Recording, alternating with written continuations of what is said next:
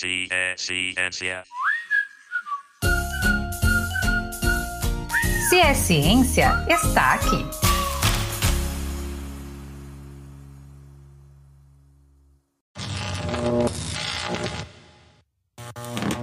Átomos, moléculas, elétrons, nêutrons e prótons. Mira, você sabe o que significa física quântica? Olha, Leti, saber saber é uma palavra muito forte, né? Mas eu sei que tem a ver com elétrons, partículas e todas essas outras coisas que você mencionou. E você, tá inteirada na física quântica?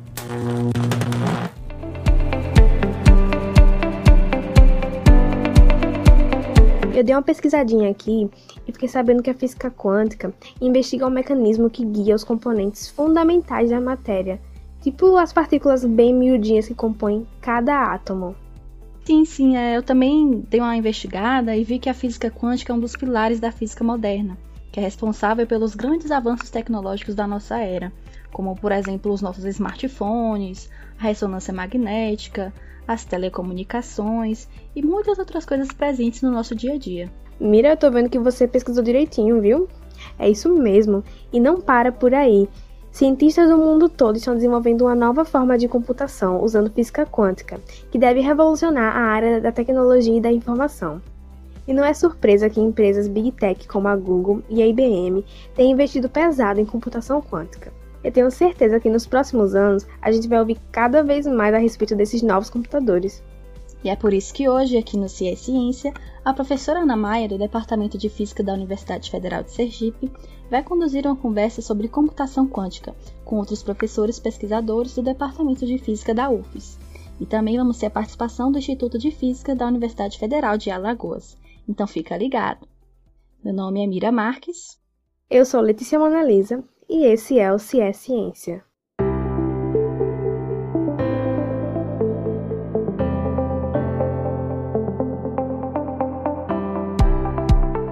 Olá, eu sou Ana Maia, professora do Departamento de Física da Universidade Federal de Sergipe e vou conduzir essa conversa sobre computação quântica aqui no CIE Ciência.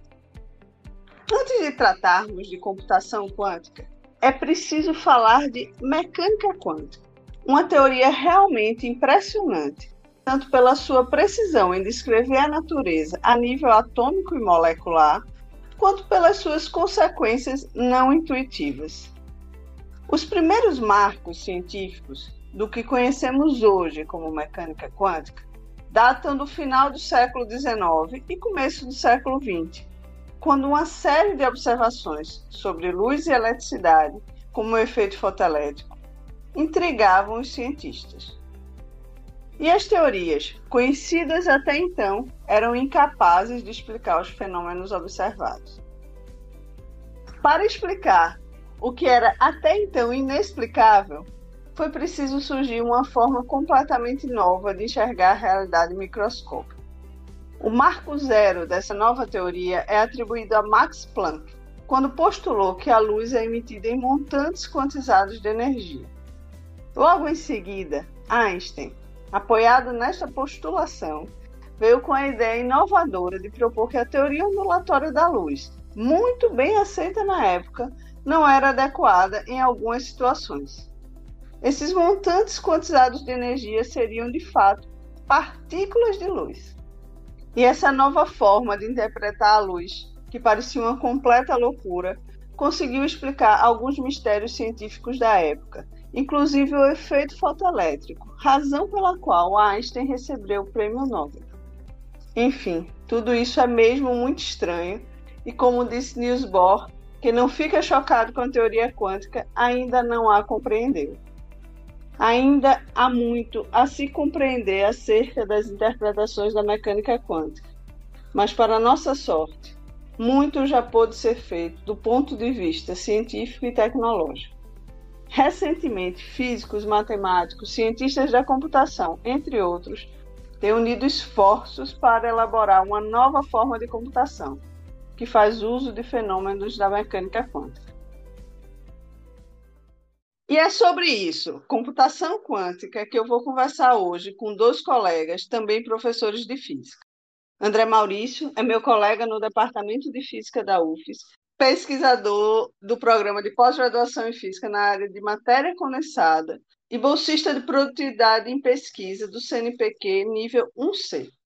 E Guilherme Almeida, nosso ex-aluno de graduação, mestrado e doutorado, é hoje professor no Instituto de Física da Universidade Federal de Alagoas, coordenador do curso de licenciatura em Física e pesquisador na área de computação quântica. Eu agradeço a presença dos professores. Agora vamos conversar essa conversa sobre computação quântica. André, quando a população em geral ouve falar de computação quântica, deve imaginar algo que beira a ficção científica. Afinal, como funciona esse computador quântico? E de que forma difere, digamos, do meu smartphone? Ah, muito obrigado pelo convite para participar deste podcast. Mas antes que a gente tente entender como funciona um computador quântico, Vamos falar um pouquinho a respeito do mecanismo desses nossos computadores do dia a dia, laptops, smartphones, etc.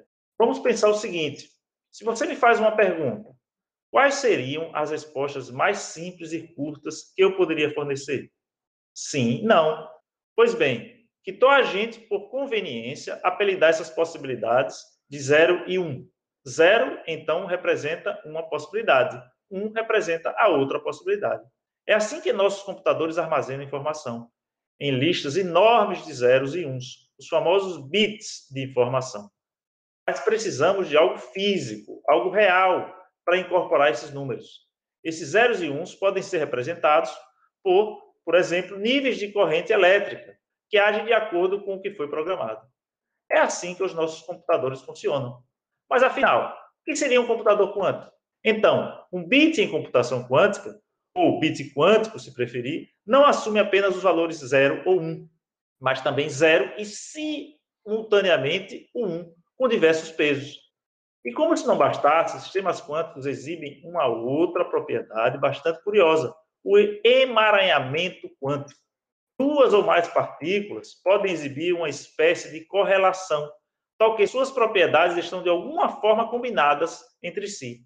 Ao obter informação em uma das partes, podemos inferir o que aconteceu na outra. É como se uma partícula imediatamente soubesse o que aconteceu com a outra. E quais seriam as aplicações de um computador quântico? Então, a aplicação mais imediata é a própria simulação de sistemas quânticos. Evidentemente, isso pode ser feito com os nossos computadores atuais.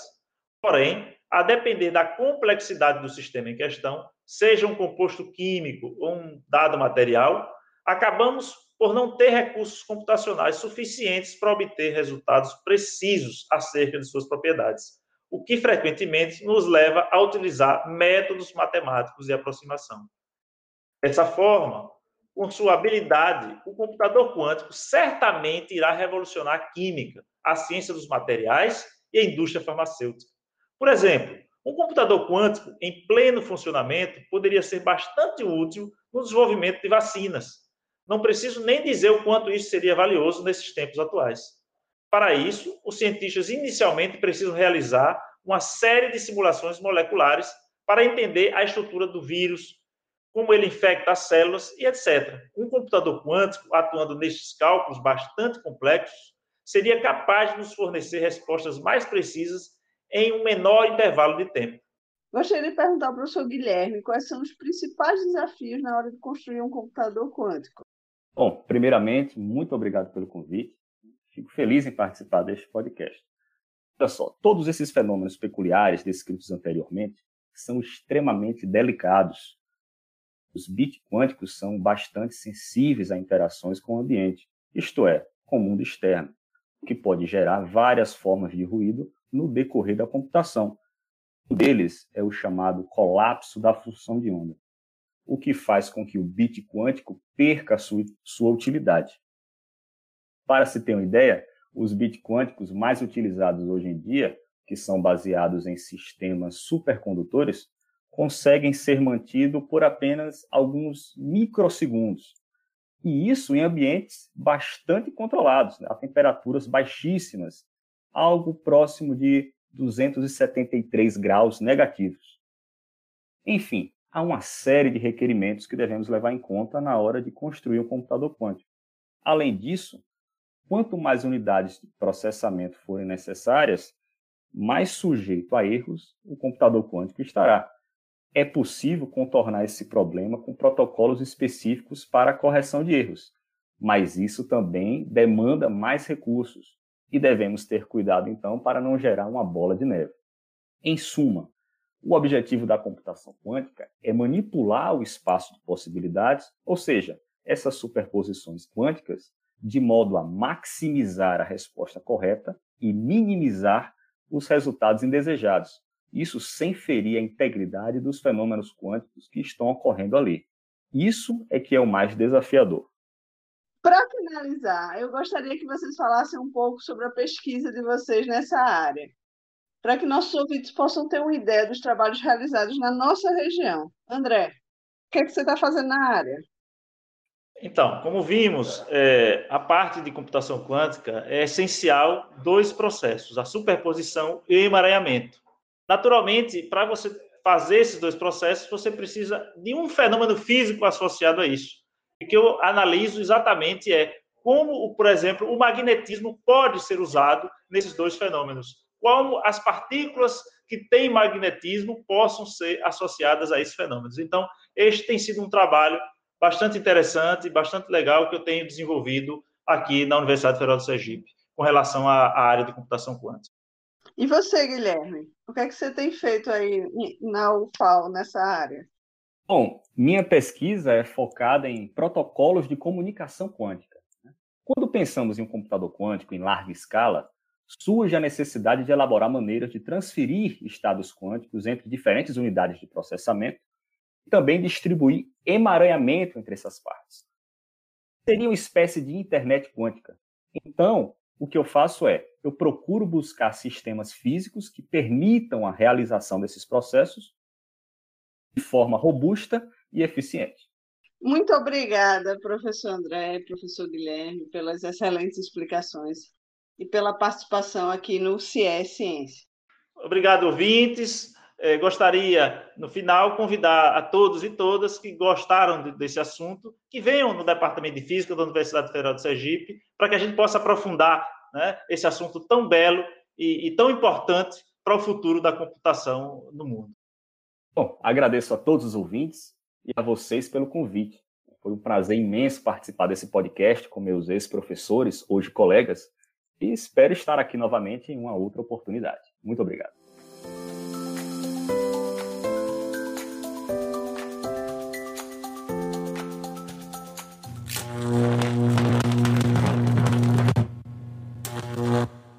Super interessante essa conversa com os professores do Departamento de Física. Agora vamos para o quadro onde vocês mandam as suas dúvidas para a gente. Professor Guilherme, sobre a tecnologia, em que ponto estamos? O que somos capazes de realizar atualmente? O que grandes empresas como o Google estão tramando nesse sentido? Olha só, não precisa vender o seu smartphone agora. Ainda estamos distantes da implementação de um computador quântico prático que supra as nossas necessidades.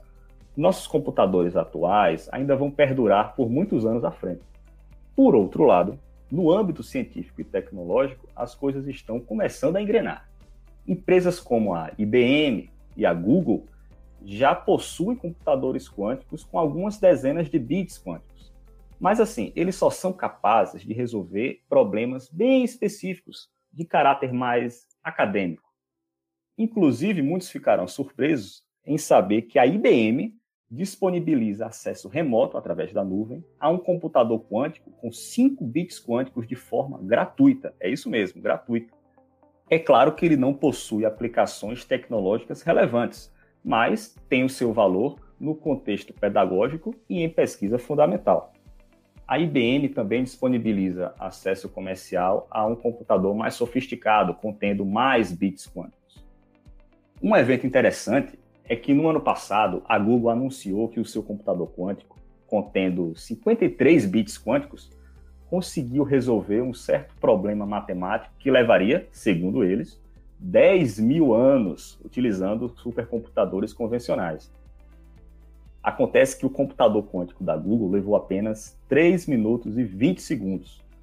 É claro que a IBM não gostou nada disso e prontamente rebateu, argumentando que o seu supercomputador, o maior do mundo, seria capaz de resolver o problema entre dois e três dias.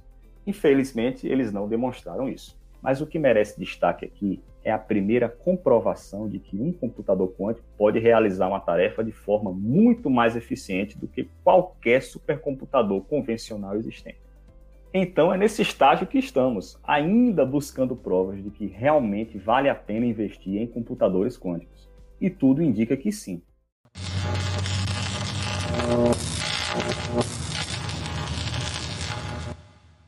E agora o quadro queridinho dos vestibulandos. Vamos fazer algumas perguntas sobre o curso de física, para quem sonha estudar essa ciência da natureza. Professor André, além da computação quântica, que é a sua especialidade, quais outros caminhos o estudante de física pode seguir depois de formado? É só olhar, abrir os olhos e olhar a natureza, pensar e, e você pode se expressar e fazer física. Aqui, por exemplo, a gente trabalha, né, tem coisas e pessoas trabalhando com magnetismo, trabalhando com ótica, com luz. É, eu, pessoalmente, trabalho com física aplicada a trânsito, à economia, à, à, à biologia. Então, a física é isso. Você não tem uma, uma área ou alguma coisa específica. No fundo, a gente tem que ter uma formação sólida, uma formação boa dos nossos cursos, para que a gente possa, então, fazer né, aquilo que a gente sonha desenvolver. E a natureza está aí, né? A tecnologia para ser aplicada, né, do que você se aprende na física, está aí também. E é, é, é isso que, a, que, o físico faz, né? É trabalhar em contato direto com a natureza, usando as ferramentas da ciência para tentar explicar e para tentar, é, de certo modo, fazer com que a, a sociedade se aproveite bem daquilo que ele está fazendo. Nossa, realmente é uma área muito ampla, apesar de que a maioria das pessoas que eu conheço que fizeram física seguiram, seguiram a carreira de professor, né? Mas eu tenho outra pergunta. Qual seria o perfil mais adequado do estudante de física? O físico, é, você tem que ter, primeiro, o gosto pela matemática. Né? A matemática é a linguagem, é a linguagem da física. Então, tem que ter uma boa preparação de matemática para tocar a física, é a linguagem, né? E uma segunda coisa e muito importante é a curiosidade. Ah, o físico ele tem que ser curioso, ele tem que gostar, né, de, de buscar ah, soluções, de buscar ah, coisas na natureza. E essa curiosidade é um ponto muito importante para o físico. E finalmente é gostar de estudar, né? Porque quando a gente se forma em física, a gente nunca mais, a nossa profissão nunca mais vai deixar de estar estudando, de estar criando porque a física ela vai mudando a cada dia, né? A cada dia coisas novas são apresentadas e a gente tem que estar fazendo é, é, o estudo dessas coisas novas todos os dias. Então é muito importante esses três aspectos: gostar da matemática, ser curioso e gostar muito de estudar. No programa de hoje falamos sobre a física e a computação quântica, explicando um pouco como funciona a teoria da mecânica quântica e como estamos a caminho de uma nova revolução nos computadores. Com certeza eu fiquei curiosa para saber no que esses estudos vão dar daqui a alguns anos. Pois é, eu não sei você, mas eu vou sair daqui do podcast hoje me achando. Agora que eu já sei um, um pouco mais sobre física e as suas aplicações na nossa vida, tô aqui daquele jeito. E para fechar com chave de ouro, essa semana a gente quer indicar um filme maravilhoso sobre mulheres incríveis que fizeram história no mundo da física. O nome do filme é Estrelas Além do Tempo e conta a história baseada em fatos reais de mulheres negras que trabalharam na NASA. E o melhor, tem tudo a ver com o que a gente falou aqui hoje. Essa dica da semana tá imperdível, hein?